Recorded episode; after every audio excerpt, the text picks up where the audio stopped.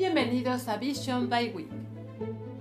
Verdad, inspiración y esperanza para tu semana. Maestros de Hong Kong alertan sobre lavado de cerebro a niños. Nada nuevo bajo el sol.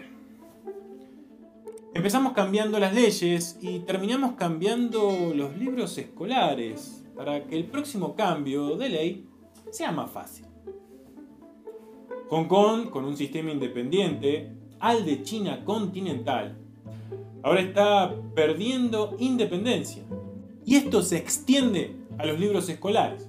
El objetivo es lavarles el cerebro a los niños para inculcarles una lealtad incuestionable al Partido Comunista Chino, PSC.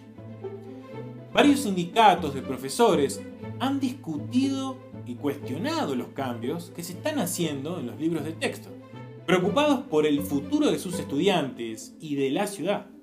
La Alianza para el Avance Educativo y el Progreso de los Maestros ha pedido a la Oficina de Educación de Hong Kong que explique y publique las normas que utiliza al revisar los libros de texto. Entre algunos de los nuevos cambios podemos mencionar la misteriosa desaparición de los textos sobre la separación de poderes o cualquier mención a la masacre de la plaza de Tiananmen. Extraño, ¿no? Aquí cabe una pregunta. ¿Por qué tanta urgencia en desaparecer hechos históricos?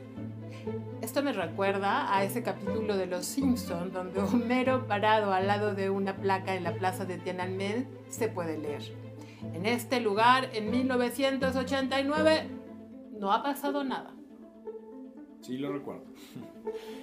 Esto sigue a la prohibición del gobierno de Hong Kong sobre el evento donde se conmemora la masacre de Tiananmen de este año.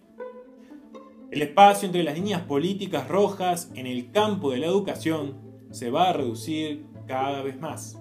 Siempre que ocurra un evento importante y sea objeto de una represión por parte del gobierno chino, las librerías retirarán los libros y los revisarán a una versión más cercana al punto de vista del gobierno. Los libros de texto de estudios liberales en el futuro no serán más que un himno a los gobiernos de Hong Kong y China. Dijo a Radio Free Asia el portavoz de Educación, Isaac Chen. La alianza ha identificado algunos problemas con los nuevos libros de texto, pero la Oficina de Educación de Hong Kong afirma que los editores han participado voluntariamente en las revisiones para eliminar las secciones inexactas de los libros. Las revisiones están aparentemente dirigidas a ayudar a los estudiantes a entender los valores positivos. Todos los libros de texto y materiales de enseñanza están siendo editados para cumplir con la recientemente aprobada Ley de Seguridad Nacional. Pero la Alianza ha creado un archivo de datos de lavado de cerebro en libros de texto que se ha puesto a disposición del público. La ONG Hong Kong Watch, con sede en el Reino Unido, ha criticado la eliminación del incidente de la masacre de Tiananmen. El presidente Benedict Rogers comentó que está profundamente perturbado por la muerte de la libertad académica en la ciudad. Advirtió que los estudiantes de Hong Kong están siendo sometidos al control del PSC que trata de borrar su libertad de expresión y curiosidad intelectual. Un profesor jubilado de Hong Kong reveló que los directores de la escuela y los profesores de diversas instituciones educativas están siendo silenciados para que no hablen en contra de la intervención de la Oficina de Educación. Un profesor incluso comparó la Oficina de Educación con el Ministerio de la Verdad, un departamento gubernamental de propaganda de la novela distópica de George Orwell, 1984. A finales de julio, la policía de Hong Kong arrestó a cuatro estudiantes como parte de la aplicación de la ley de seguridad.